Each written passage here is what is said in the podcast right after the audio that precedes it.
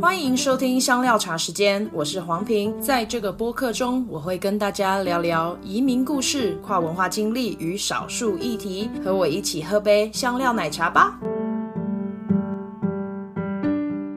好，那我们就开始喽。好，你有听到很专业的 recording in progress 吗？呀，好，我让我做个开头，然后我们就可以开始。好，好。欢迎大家回到香料茶时间，我是平，然后谢谢你再一次回到我们的节目当中，我们又是新的一集，然后真的很开心，在新的一年有不同的主题，然后还有回锅的来宾，在我们节目开节目开始之前呢，我还是要工商一下，如果你喜欢我的节目，或者是你听了但是还没有追踪追踪。追踪，天哪，我的中文越来越烂。追踪或者是订阅的话呢，一定要把它订阅起来，因为这样子你就不会错过我每个周一的节目。然后，如果你喜欢我英文频道的话，你可以直接搜寻 Chai with Pink”，然后连接也会在资讯栏，可以去听听。呃，我用我的 第二语言英文去访谈别人，其实它的主题也蛮有趣的。我觉得我在做英文访谈的时候也自己学到很多，所以欢迎大家参考，在脸书或 IG 上面都可以找到我，然后也可以 email 给我 Chai with Ping at gmail.com。好，我们今天呢，我们邀请到回锅的来宾，我真的非常感谢，因为在 在做播客这一年，对啊，就是大家都很愿意回来，大家好大方哦。他呢是第四集在谈华教之路的小常，然后他他他已经有两集了，然后第四集是华教之路嘛，然后第十集是讲跨文化的感情，所以让我们再次欢迎小常。嗨，因为之前已经来过两次了，所以现在觉得有点。反而觉得有点害羞，也不知道。哦，真的吗？不会有点熟 悉的这种放松感？没有，好像没有诶。可能是因为今天的主题比较对我来说是更严肃一点点，因为之前可能是因因为都是谈的是自己的经历，对啊，呃，比较是教学的经历跟啊，呃，生活经历，我觉得跟自己就是内在的状态其实是有一点点距离的，嗯，所以不会。嗯，对我来讲，我觉得那个弹起来会轻松一点。但这一次的主题确实有点沉重啊。对，对、嗯、我们这一次的主题是谈第二型躁郁症，所以这是我们心理健康的大概是四五集了吧。所以如果大家喜欢我们这样的主题，一定要告诉我们，因为我们可以继续做。在开始之前，我想说，就是再再介绍一下小常，因为小常在前面两集的时候，你还是一个华语教师。还是啊，你刚回到台湾，然后还在寻找人生之路，对，然后所以他你你这为过去呢，你在泰国、在印度、在美国寻找人生之路，就是对，怎么样？有有精确是不是？对，我觉得我觉得之前是在寻找那那个寻找人生之路的时的的的的那个部分的话，就还。还包括就找寻找工作啦，我觉得没错，就是还在转换期啦。这件事情还蛮重要的。那你后来呢？嗯、经过一年多之后，你现你最近在做什么？我现在在一个新兴宗教组织担任他们的漫画编剧，很酷吧？很酷哎、欸！等下感觉我们新兴宗教可以再开另外开一集，是不是？还是这不行？有点灵感。嗯，你觉得这个等到我离职之后，我们再来谈这件事情。没问题，先跟你约好，观众听众们有兴趣可以直接问问题。这也很嗨，漫画片，所以他们他们的大道可以做漫画。他们有很多呃所谓的经典，想要漫画化，还有有声书化。那这是我现我现在的工作，就是帮他们把这些东西。嗯，制作成漫画的脚本，还有有声书的脚本，这是我目前的工作。OK，哎、欸，我发现你跳跨的也很多哎、欸，因为你在当华语老师之前是做其他的工作，对不对？呃，我对我之前是 Facebook 小编。对啊，然后你后来就开始画一些自己的画，然后放在 IG 上面。所以如果想要追踪的听众，就是可以直接搜寻。嗯，几乎没有没有在更新的，已经应该已经在长草了。对，没关系。因为最近最近就是生病的关系，就也开始想说，OK，好像差不多可以来画一点新的东西这样。所以我就觉得，哎、嗯，其实你本身是个艺术性蛮强的人，是不是？应该是说，其实其实，嗯、呃，像。应该这个我觉得等一下可以谈到，像第有有第二型躁郁症的人，经常呃根据医生的说法，就是可能创造力比较强，工作效率比较高。这个是可能是一种病，但是也有可你要把它视成一种视为一种天赋，好像也可以。嗯，对。那小时候，因为我从小就喜欢看漫画，嗯，只是说在当华语老师的时候，我觉得喜欢看漫画的这一个部分，就只是它就变成是我的教材做的比较漂亮。那如果到了漫画编剧的话，就是说我的绘绘画部分，就是我我可以画漫画的脚本，就是说我可以用写的，也可以用画的。OK，嗯好，那我们等一下继续聊。我想说在，在、嗯、在开始。呃，聊你的躁郁症经历之前，我想说跟听众科普一下，如果我没有讲到或者是需要纠正的，你再跟我说。我们也不是医师，或者是不是心理学派的人，就我们不是这个专业，所以我是网络查的资料。如果有不对的地方，欢迎大家来纠正我们。躁郁症呢？呃，它又称为双极症，然后或者英文是称称为 bipolar。然后其实它主要的因素来源是基因的体质，以导致脑部的发炎。所以它它就是说，呃，如果有躁郁症的人，对你刚刚讲的没错，就是他的呃创造力跟想象力会比较高，然后。可能也也有一些学派就认为越聪明可能越能也有躁郁症的倾向，这样。那大部分在好发病的年龄大概是在二十岁到三十岁。那躁郁症其实就很典型嘛，它的名字有躁跟郁，所以躁期呢就会情绪非常的高亢啊，易易怒啊，精神充沛，很爱说话等等，就可能可以从这种睡眠不足的迹象来发现。嗯、那郁就是掉下去嘛，郁的时间就是会有低落啊、少话啊、畏缩、没有自信，或者是有时候会有自。大的念头等等，那它这是一个好像是阵发性，嗯、就一阵一阵的疾病，就是即使可能一段时间好，它还有可能再复发的几率。这样，这边有医生，基本上躁郁症复发的几率几乎是，嗯、是其实如果不治疗的话非常高，会比忧郁症高。嗯，那我很好奇，就是你一开始怎么知道自己有躁郁症的？我其实是上个月才被诊断出躁郁症的呀。那这个部分的话，嗯、我觉得可以先从嗯两个，我想要先从两个方面来说，因为你刚刚讲的是，就是从你刚刚讲的资料里面是说哦，因为你你脑嗯，主要是从神经，你刚刚从是从神经科学的角度去谈躁郁症的发生，是因为它是基因，是因为你脑脑袋里面的的的化学反应。或者说结构等等的，造成了你有这些行为。但是其实一嗯，你当然外在的影响有，这就是说有有有很多时候这些东西，就是躁郁症是因为它有很多型，所以不是所有的状态都有。你你可能因为你的人生都很顺遂，所以你不会被 trigger 这个东西不会发，不一定会发生，或者说它的发生可能是比较。可以在一个范围内的，但是当一个比较可能大的压力、比较大、比较大的创伤发生的时候，那这个东西可能就就就爆炸了。这样，那我上个月之所以会走进呃身心科，其实是因为我先我我觉得可以，我我我觉得可以先放个闪嘛，这样子。我其实是因为就是感情的问题，好啊，来放闪啊，没问题，来放闪这样子，就是 感情的问题。OK，我我之前还嗯，大家都应该有听过我之前的那个奇妙的对象这样子，然后现最近现在男朋友是一个我们就是不但兴趣很相近，然后我们的个性很互补，就是各方面我都觉得说哦，他真的是一个。很棒的人，但是因为但这件事情却让我变得很惊恐，就是我不知道我心里面的那个很想逃跑的感觉是什么。我觉得，因为因为约会的过程很棒啊，相处过程很棒啊，那为什么我想逃跑？而且是那种他他接近我，或者是跟你说传讯息给我的时候，我会觉得很恶心，我会觉得很愤怒的那种状态。就是他是就我们的感情是像悬崖那悬悬崖。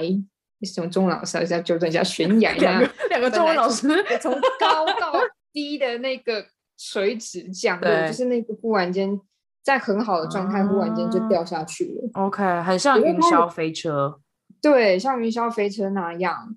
那我就不知道说这个是什么东西，就是我我觉得我知道说这个状态不对，这个不是一个正常状态。那这个状态就导致了我的焦虑，还有嗯，沮焦虑跟沮丧，开始没有办法吃东西，嗯。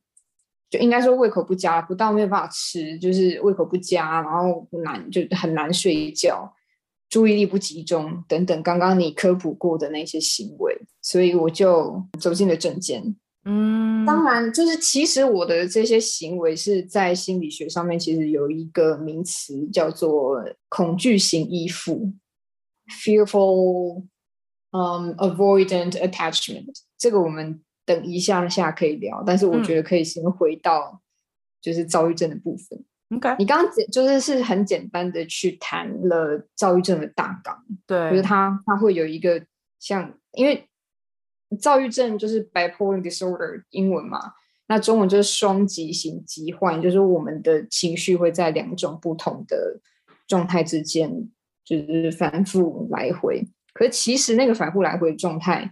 又分很多种。那刚刚那第一型就是大家可能在听到躁郁症的时候会有的一个，我不能说刻板印象，因为第一型它确实就是这样。然后它就是第一型的话，它一定会有的一个状态是狂躁，而且不一定有欲的部分。你只要有出现狂，你只要出现狂躁，你就是第一型。那狂躁可能会有的就是我们比较知道的，例如说是啊。呃过度的自我感觉良好，就是真的，你觉得自己是可能啊，我这个考，就是我这一份报告一定会写非常非常完美，然后一定会，嗯，我是这个地方就是最，我可能我就是这个 shopping mall 里面最有钱的人，然后可能开始刷卡大量，然后你或者说你会有一个持续的没有理由的愤怒。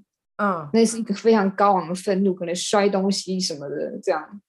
在，因为我最近加入了一个躁郁症关怀团体，互相，然后有些就是有的时候甚至会有些人说，我昨天拆了我家的浴室，然后赔房东八千块什么的，就是会经常会有这种比较破坏性的行为，对，比较极端了，这是比较极端的状况。嗯、这样，那而且在那一个状态，在躁症发生的状态，他可能几乎不需要睡眠，而且。会很多话，讲话非常的快，可是他讲话的那个逻辑可能不一定有一个逻辑在那里，很因为所以也因为这样子，所以很容易分心，因为你脑袋里面的东西太多了，很多东西，所以也就很不太容易，对的，嗯，不太容易，对，不太容易专注。嗯 OK，那在那个状态下也很容易，就像我刚刚讲的，因为你自我感觉良好，或者是你情绪高昂或易怒，也就是因为在这个状态下，你很有可能去参与有痛苦结果的活动，例如说像我刚刚讲的拆浴室，例如说可能在百货公司里面刷了十五万、十几万块，但是你没有那么多钱，等等这样子的状况，这个是第一型，也就是说大家比较容易。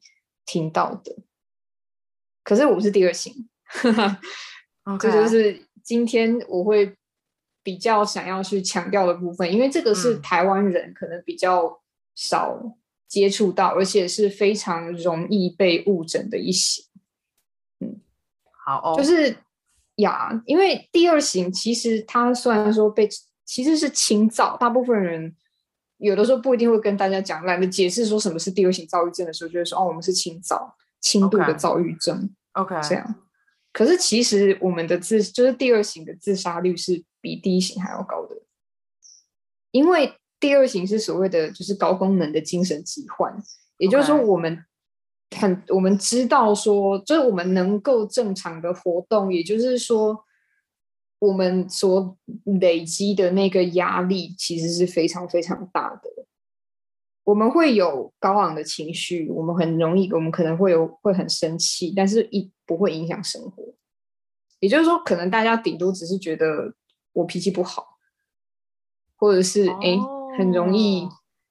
很就是怎么情绪变化很快，但是大家并不会觉得就是说，哎，你你怪怪的这样子，嗯、不会有，就可能会归纳成是个性的问题，嗯、而不是疾病问题。哦，就可能会有很多人会把这个部分就是把归纳成是性格。那过去也确实是有一些，呃，不只是男朋友，也有人告诉我说：“哎，你确实你的情绪变化很大，哎，这样。”但是并就是说，这还是在大家所能够理解并接受的范围内，这样。哎，我有个问题，那所以，因为像你刚刚说第二型的躁郁是轻躁，那郁的部分会比较多吗？这对，没错。所以，嗯，在其实，在我们的预期的时候，不是预期，对不起，躁躁期的时候，我们情绪高昂，很容易生气，不容易影响生活。但也有有的时候，我们也是非常正向的，而且是非常。喜欢跟人类接触的，我们的工作效率非常高，这也是为什么第二型躁郁症有的时候老那个连医生都会说啊，你这就聪明。像我的医生，他就是直接说你是聪明病。刚刚你讲就是问到一个很重要的问题，问嗯，对，我们的生活有大概百分之四十六，也就是将近一半的时间其实是维持正常的，可是有百分之五十一的时间，我的人生其实是在预期里面。然后剩下的百分之二是混合躁郁混合，就是说我不停的在反复的在那个躁跟郁之间转换，就是、对、嗯、转换。那还有百分之一的时间是轻躁。了解哦，哇，那所以超过一半的时间是忧郁，哎，所以就会很低落吗？你的感觉会是很累的那种吗？还是我的？呃，忧忧郁又分两种，沮丧、嗯、有那种沮丧的，就是他非常低落，然后什么都不想做；另外一种是焦虑哦，焦虑型的忧郁。然后我是焦虑型的。我那时候，嗯，那会有什么样的症状啊？什么是焦虑型的忧郁？焦虑型的忧，我其实我觉得可以聊一下，说，嗯、呃，我当时去，嗯，怎么被诊断出来的？好了，我觉得这个还蛮重要的，是我，嗯。在我发现说我有感情，就是在我我我觉得这就在我发现哎，这这这种感情对我来讲是，嗯，有需要处理的地方的时候，那我我就去了那间嗯，在我家附近诊所。其实我本来只是想要拿个可能抗焦虑或者是想那个安助眠的药，因为之前我之前有出我之前出现这样子的，也是因为感情出现类似这样子的症状的时候。我的医生告诉我说：“你这是一个心结，你需要的是咨商师。”所以我就以为这次也是这样，那我就进到那个诊间里面，然后医生就那个医生问的非常仔细，从我爸妈、我爸爸那边的病史，包括癌症的，因为有的时候重大疾病也很容易会影响心理状态嘛。妈妈那边的病史，心心理的跟癌症的。还有我的兄弟姐妹的学经历，跟我男朋友的学经历，对，很很细，对对，我就想说，我当时已经问被问到有点生气了，我就觉得我妹的学经历 跟我有什么关系？对呀，可是他那时候一看到我妹妹的学经历，他那时候就说：“你二妹是不是脾气很糟啊？”我说。呃，以以前很糟，但现在还不错。他说：“那你所以你二妹的那个感情状态是不是还蛮蛮稳定的？”这样，：“哦，对，她最近要结婚了。”哦，然后他看到我现任男友的经历的时候，他也是说：“哎，他是不是有一个很糟糕的爸爸，跟一个还蛮不错的妈妈？”如果啊、呃！可是他妈妈会情绪勒索，然后医生就说：“啊、哦，那他爸爸一定超级糟糕的，对不对？”我就：“啊、呃，对，他爸爸因为吸毒坐牢过两次，这样就是很非常的清楚的从那些戏谱里面看到问题。那他对于我的经历，就是我在泰国、印度、美国的这一些经历，他的他。问了我一个问题，他说：“你是不是在找出路？”他说：“你是不是总是有一股出不去的能量在你的身体里面？所以你必须要透过旅行，透过可能恋爱也好，或是很多事情来去处理掉这一股能量。我说对，哇哦呀！然后在那个我们从，因为在我之前还有三个出诊，有个有一一整个家庭去看病，所以我从八点半等到快十一点半晚上哦，然后我们又聊到快凌晨，大概聊了两三个小时，就是他讲他问的非常非常细，然后才下了现在的诊断，还有药药物这样子。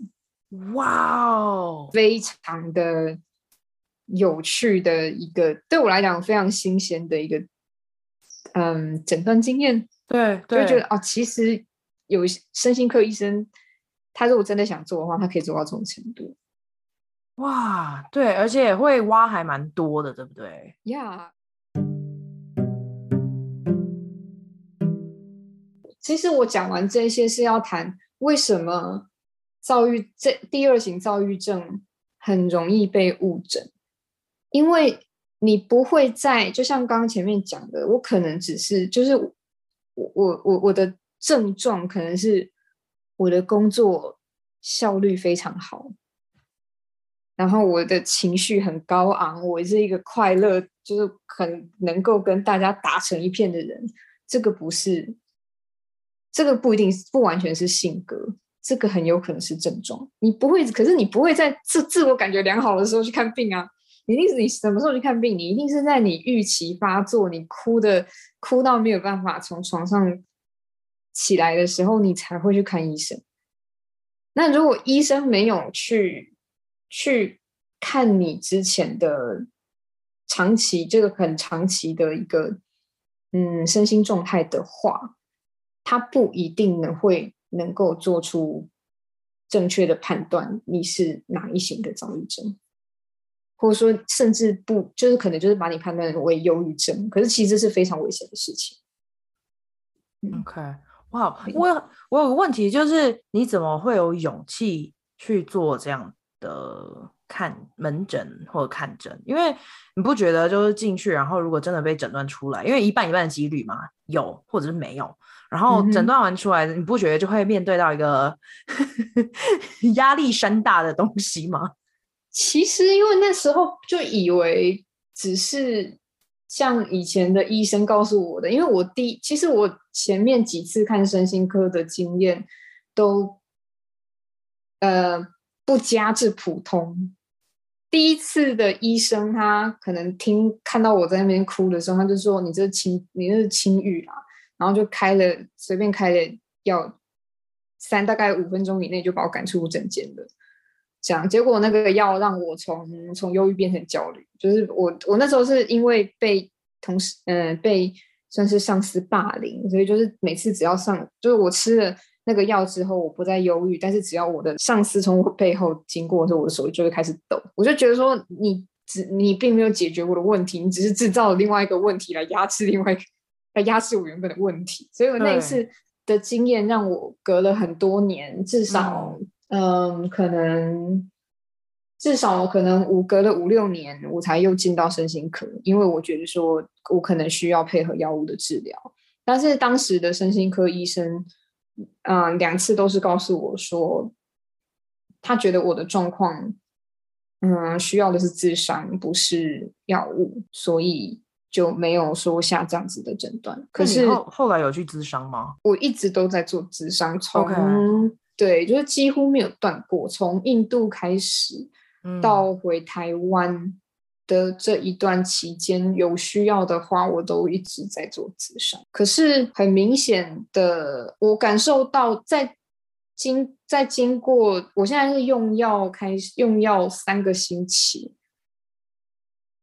我感觉到就是有很多之前咨商没有办法做到的事情，配合药物之后做到。嗯，也就是说，其实认知行为疗法配配合嗯药物。确实是一个现在的趋势，然后也是目前公认说最有用的一些一个方法。这样，嗯嗯，我觉得你还蛮勇敢的去面对自己的就是心理健康的部分呢？因为就是我我自己想象，就当咨商师在跟我讲说，哎，其实你可以去。去咨询心理医师，然后去呃用药啊什么，然后可以去解决一些焦虑的症状的时候，我听到其实也是吓到，想说啊，因为就是我脑中有很多那种吃药不好的那种迷思怎么样？可是他他很认真的跟我解释说，为什么药物可以帮助我们，因为已经不是说我愿意。好起来，或我愿意愿意就是低落，而是大脑的血清素不够的时候，没有办法传递的时候，我们的大脑就就是卡在那里。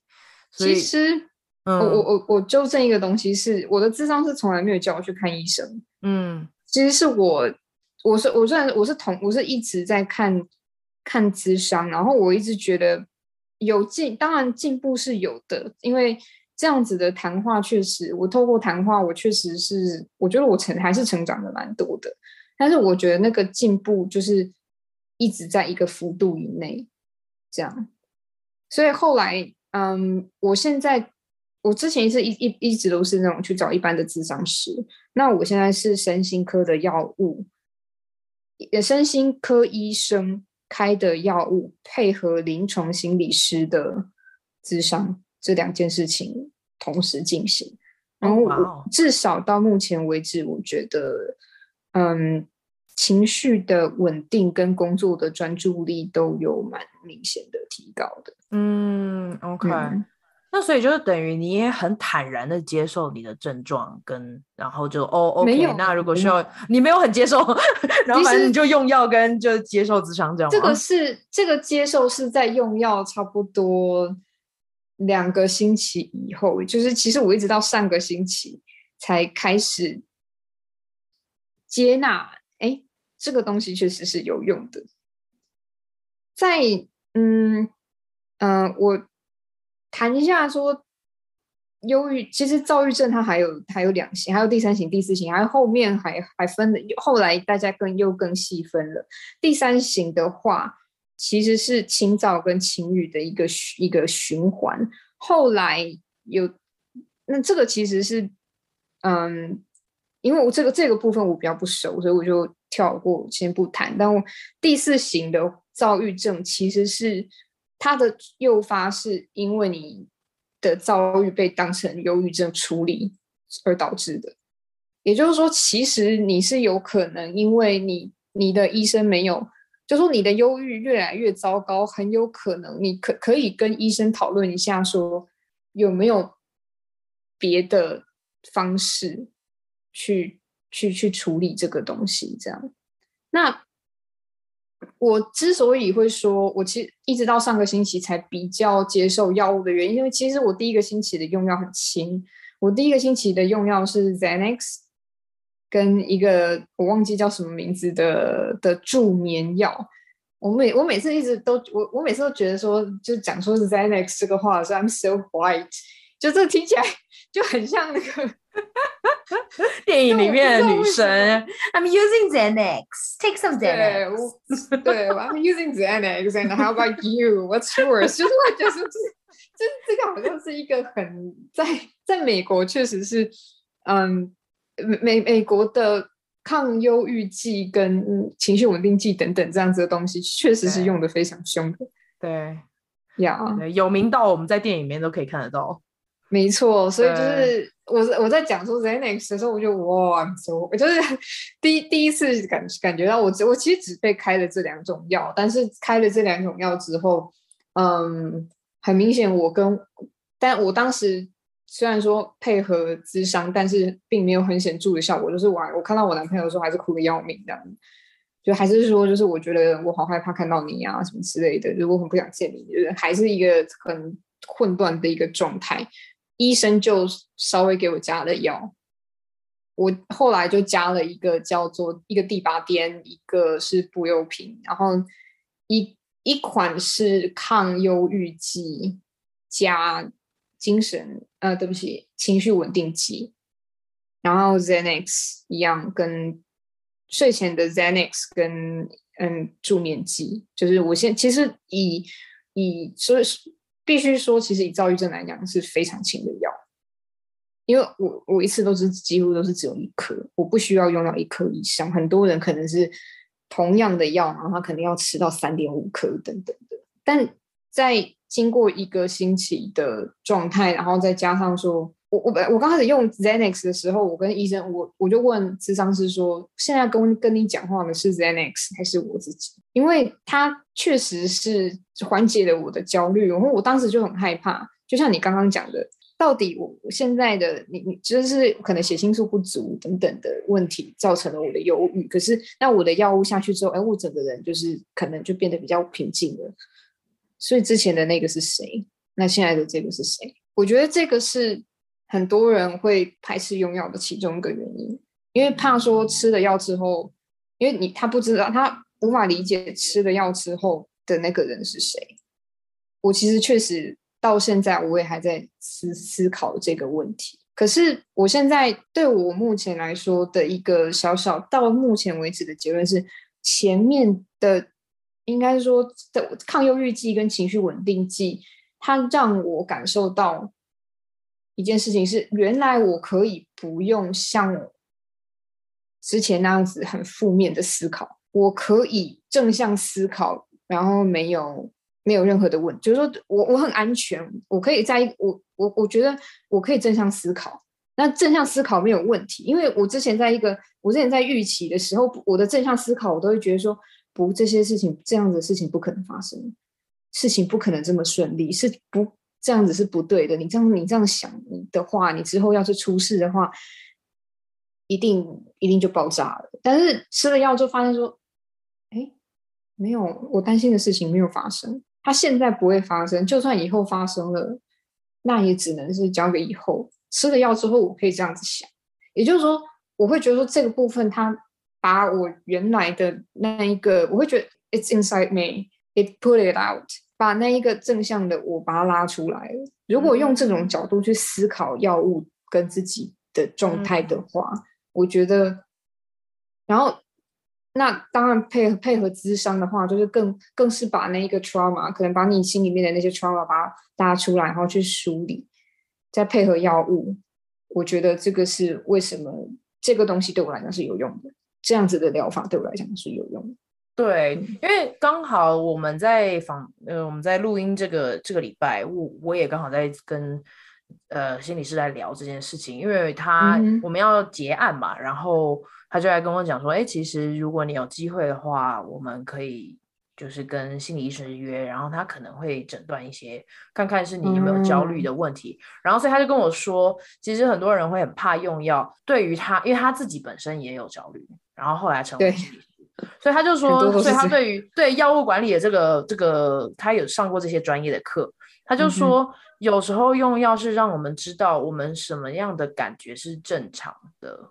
嗯，没错，就是我们能够达到哪一种状况是正常稳定的，以至于我们，因为可能我们从小就是在这个上上下下的感觉，所以我们从来也不知道什么是稳定的感觉。然后让我们感觉之后，我们可以自己再去决定是不是要继续用药，或者是要跟医生讨论慢慢停药等等。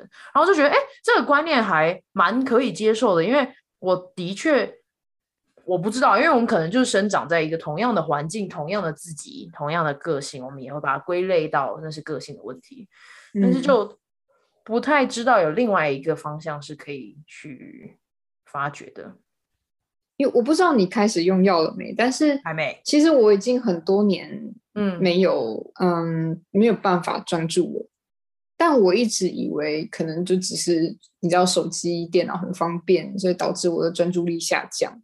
可是开就是吃了药之后，我发现我的工作效率爆表，因为其实我的那个就是呃，在我的药里面有一款是也是专嗯、呃，忘记是哪是是情绪稳定剂还是抗忧郁剂，但是总之其中有一颗它是专门治疗 ADHD 的，也可以用来治疗 ADHD，所以它就让我变得非常的专注，所以在那个当下我才知道说啊。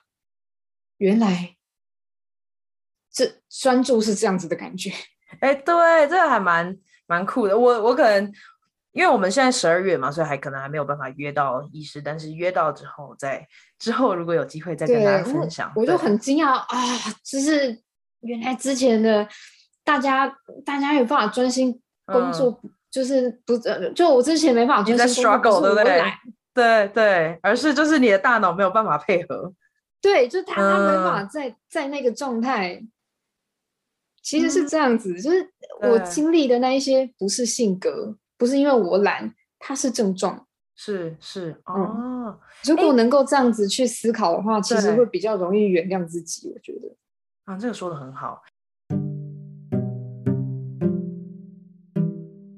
哎，可是我还有一个，就是因为你在这三个国家，然后后来又回到台湾，你你在海外的生活对于你的躁郁症的影响是什么啊？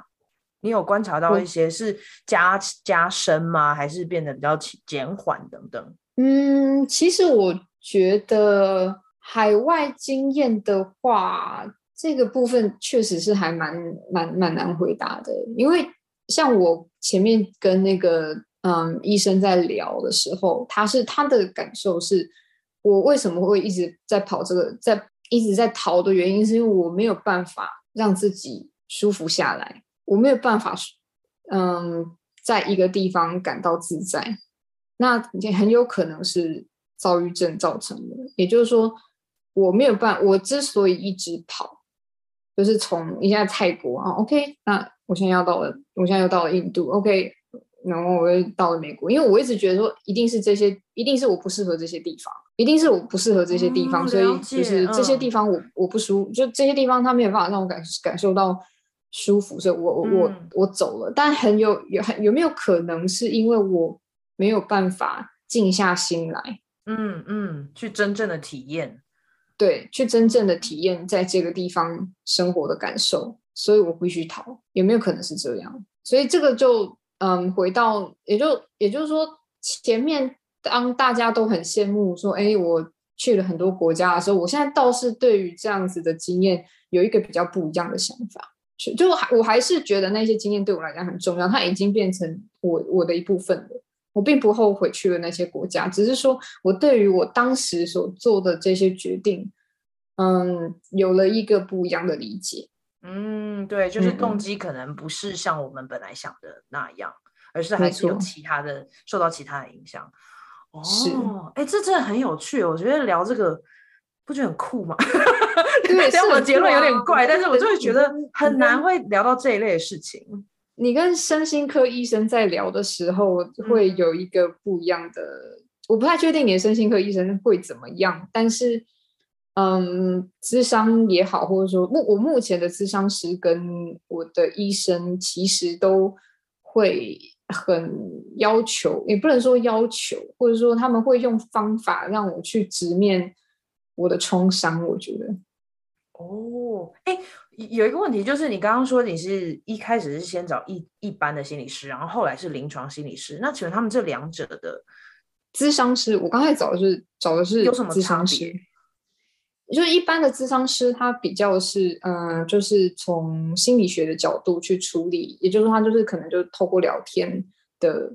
呃，不止我，我觉得我不要，我不想用聊天这个词实在是太轻松了，就是把把这个工作说的很轻松，但我觉得这样子不对。就是说他们是用，嗯、他们有一套，对，有一套嗯谈话的方式，让你去面对你的状态。对啊，也也算一种治疗啊。是是，对对对。那临床的话，它会对于药物有不，它会比较是从病理的角度。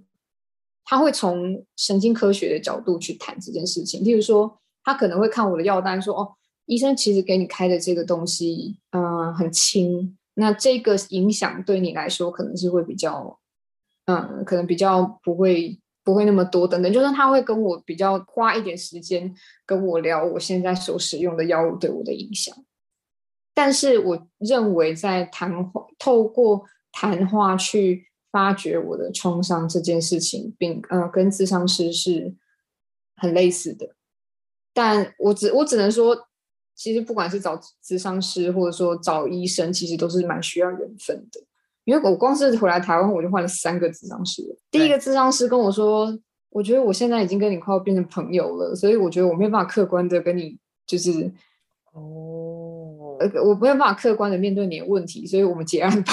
就是这第一个。了解，嗯。然后第二个是，我觉得他可能，嗯，他啊，就经常会给我一种就是。哎，你已经做了很多的功课的啊！你可以用这些资源，他会鼓励。我就想说，如果我可以，我看这些书，我就可以自己解决问题的话，为什么要找你呢？就他是很想要放放飞，是不是？就你可以独立自主了。因为有有有一些每个咨商师他的做法都不一样。那他的做法是他认为，我既然看了，我既然自己看了这么多的书，我既然呃。这么想要了解我自己，那我应该要能够透过这些方式去去疗愈我自己，自省去疗愈我自己。但是我现在的智商师，他比较偏向会直接的说，嗯，你的创伤在哪里？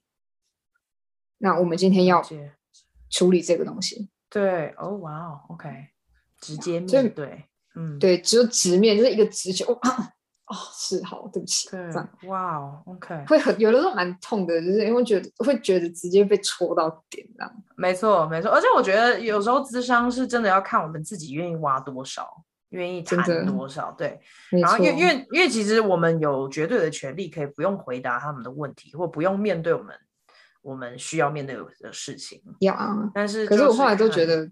如果不去做做这些事情的话，那基本上就也没有什么，就是因为就像前面、嗯、前面讲的是，嗯，我跟我男朋友有问题嘛，是呀。那我是那个时候我就觉得啊，天哪！我之之前有我遇过很多奇怪的谈谈过很多很奇怪的恋爱，我现在终于遇到了一个我觉得还不错的人。就是为什么我没办法谈正常恋爱？我当时人觉得有问题。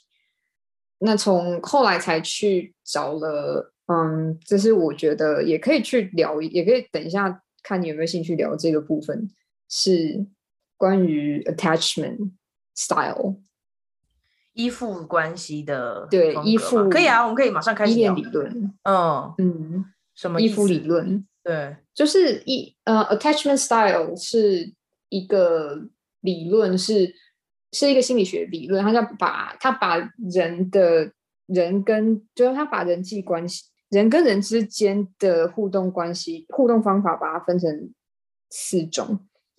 其实还是当然有很多种分法啦，只是说比较常见的是，嗯，anxious ambivalent style，这个应该呃 attachment style，这个应该好像蛮常听听听见大家讲的，对不对？就是会比较焦虑型的依附，呃，焦虑型的依附。嗯然后回避型的依附，例如说 dismissive avoidant，这个焦虑，嗯、呃，回避型的依附，就然后安全型就是说，嗯、呃，他是一个可以，他面对，他可以给给给回避型的人一些空间，他可以给焦虑型的人，嗯、呃，他需要的安全感等等的.就是他这个是台湾比较常谈的三种依附状态，那。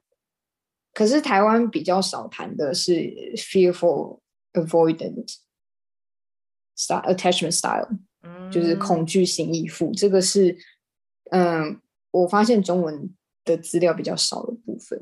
OK，所以他他依附的的动力是什么？是因为基于恐惧，所以他需要他的 fearful avoidant 的它的体现是在于说，嗯，当你的伴侣可能比较。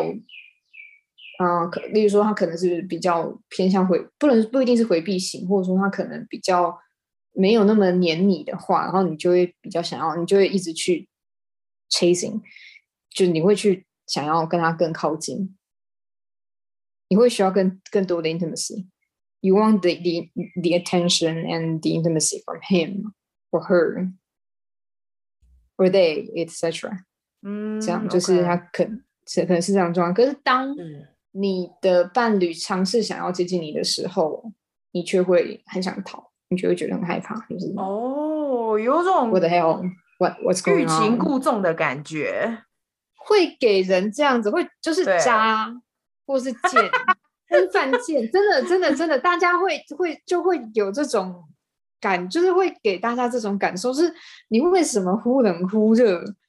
嗯嗯，了解了解，上上下下近又远这样子，然后很难了解。对，又一下子近一下子远，你到底想干嘛？你到底想怎么样？对对对哦，了解。可是其实，可是其实有些人的渣，我当然当然有些人渣，就是他就是渣啦。我不就就这是这是另外一个话题。但是有些人的渣其实是他有一些课题是在他八岁以前。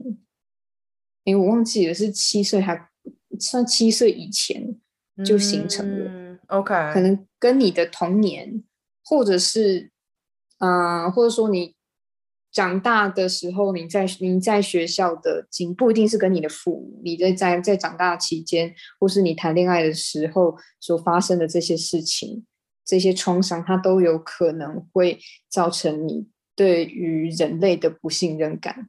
当他很想他接近你的时候，你就害怕他，你就你怕你觉得说，如果跟他太靠近的话，要是之后分开，我会很害怕。嗯、像我的智商师他就直接说，哦，你就是害怕未来啊，嗯，你害怕还没发生的事情，嗯哼，哦，已经就是我的脑袋里面已经有一个。我你知道我是编剧，就是我的 scenarios 很多，你知道，就是我的脑袋里面可能已经有、那个，你的小剧场已经都出来了。对对对对对对，十四万看到十四万种可能性这样子。对，哦、我害怕那些东西。可是当他离离我很远的时候，我就觉得说，就是天哪，到底为什么他不爱我？就是这是为什么我？我之前一直以为我是 anxious，嗯，ambivalent attachment，就是矛盾，就是。呃，焦虑、矛盾型依恋，这是为什么？我一直我之前一直以为是这样，因为我一直喜欢的是不够喜欢我的人。了解，OK。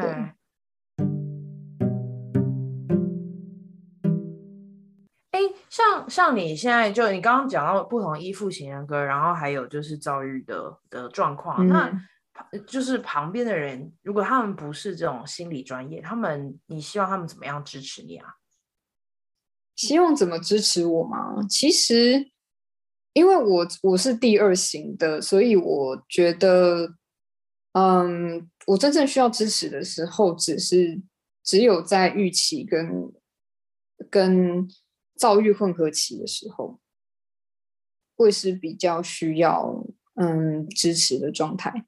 因为预期的时候，就是我会非常像我会很直接的跟我们办公室的人讲说。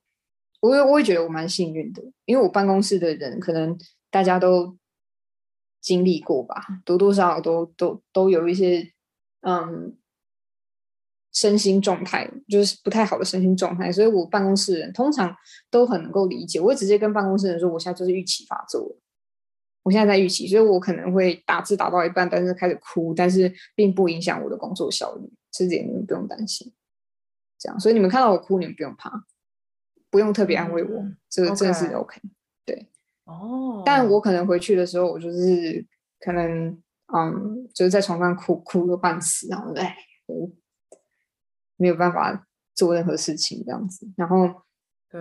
但这个时候，我通常都会打打给我信赖的人，然后让嗯，可能就讲到讲到让自己冷静下来这样子。对，我觉得，嗯。那在躁郁混合期，就是说那个躁郁混合期，就是会容易对我来讲啊，就是一下子在很很一下子很低落，然后一下子很愤怒，就是不停的那个状态不停的在转换的那个时候的时候，变成说你身边的人，你你可能必须要自己意识到这个状态，并告诉身边的人说你现在的这个状态，那请多包涵。我其实那时候觉得。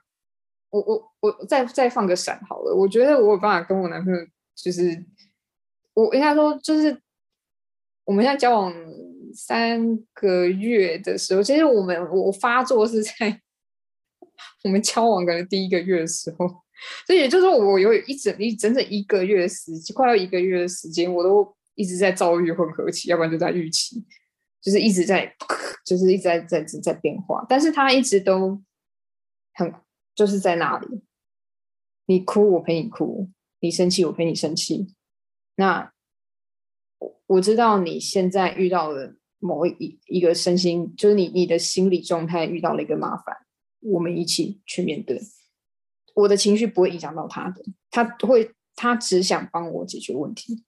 我觉得像我们这种人格的人，就是这这这这种类型的人，我现在讲的是 attachment，呃，attachment style。像我们这种状态也好，或者说 bipolar 也好，第二型的 bipolar 也好，就是我们可能我们需要的都是理解，然后可以跟我们，你可以跟我们保持一个距离，这样一个你认为安全的距离，但是你不要走开。嗯，我觉得这就是最大的支持。对，就是可以理解你的状况，然后稳定持续的陪伴。对。理解，当然你不要再就是不要让自己受伤，你不要觉得说就是为什么我我要把你推开，那不是我，因为我真的没办法，因为我那个、嗯、那个时候我真的需要我自己的空间。对，但是你只要不要走，嗯，就是你就是在那里，嗯，那我会我我会回去。了解，对，因为就是可能我需要一个锚点，对你你需他他们可能需要给你一些空间去慢慢恢复到一个比较正常的状态。没错，比较嗯，这个是一个我觉得我我不太确定说我的依附关系跟呃我的依附状态跟我的 bipolar 它是我猜测是互为因果啦，嗯，我也不知道哪一个是因哪一个是果的，就是它就是一一直它就是一个 tangle，嗯，了解，嗯，好哦。我们今天聊蛮多的，有关于第二型躁郁症啊，然后怎么样受到影响，然后咨商过程，然后用药，怎么样去探讨这些，然后思考等等。你在节目的最后有没有什么其他想要补充的呢？比较想要补充的哦，可能会是我们回到刚刚支持理解的部分好了，因为我刚刚讲的其实比较是针对朋友啊，或者是说你的伴侣。但是我认为家人，也就是说，就是在某一个世代之前的家人，嗯，他们的支持和理解是比较困，就是比较难以取得的。但我还是会希望说，有不知道有没有可能会希望说，这些类似的资讯能够到达他们那里，然后呢，让他们更能够理解，就是像这样子的，因为像更更更更能够理解我们这种状态。就例如说，就是当很多人在说现在年轻人都躺平，我不知道你有没有听过“躺平”这个词，就是大家都不努力了。对，当然一方面是因为房价太高了啦，嗯、就是你你你怎么努力你都买不起房嘛，那就刚刚不是躺平。一方面是这样，那、嗯、一方面其实是因为我觉得我们这个世代更重视身心健全这件事情。嗯。而且我们的世代变得更复杂了，因为科技的进步，随时都可以被找到，对不对？然后随时都需要继续的去专注在某一些事情上面。呀，以前你可能一个月才跟对方写一次通知信，你现在一个小时内没有回讯息你就死了，真的。就是对呀，在在这样子变化的时代，所以我觉得，嗯，有在各各种大大小小的创伤，我觉得创伤感这件事情吧。对，对，这可能是很多人比较难以理解的东西。这也是为什么，这这这是我最近在在，我不能说研究啦，就是在看相关的书籍这样。了解，哇哦，对，的确，我觉得就是在不同的世代有不同的问题，然后可能上一个世代，例如像父母啊，就是长辈们，他们可能比较难理解我们目前目前遇到的问题，然后可能也会认为啊，这个世代，我们这个年轻的世代越来越弱啊，比较脆弱等等。可是我觉得，其实如果各个世代愿意去理解彼此的差异跟生长背景环境的时候，其实比较容易能够达成一个。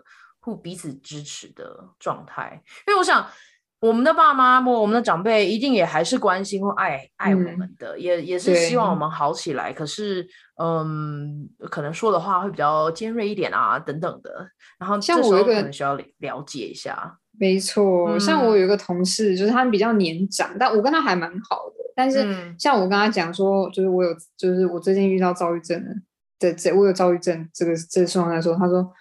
你你有你有男朋友，你有工作，然后就是你又住内湖，到底是有什么好那个的？就是你你就是闲的这样。呃，我就这样讲。对，我觉得这这有一点缺乏这个通通识的概念。这有时候真的不是选择，而是像我们刚刚又回到最前面的，就是一个大脑的问题。呀，就是他可能比较难以去接受说，有些事情真的不是努力就可以达成的。对啊，尤其已经被判定为一个症状跟病名的时候，就真的，如果我们能够选择不要遭遇，我们也选啊。为什么我们要遭遇呢？对 对对，我我我想干嘛？我为什么每次想要这东西？对啊，干嘛拿一个东西来来扛在肩上？这压力这么大呢？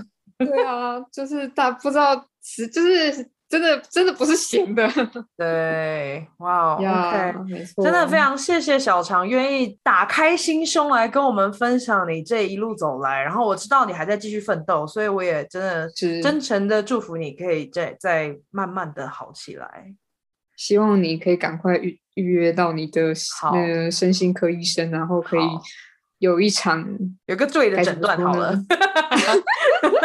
对，因为我也不知道会不会诊断，然后说不定也没有什么的，但是就是可以走过这样的一个诊断的过程，这样。对啊，今天非常谢谢你来我的节目上玩，感谢，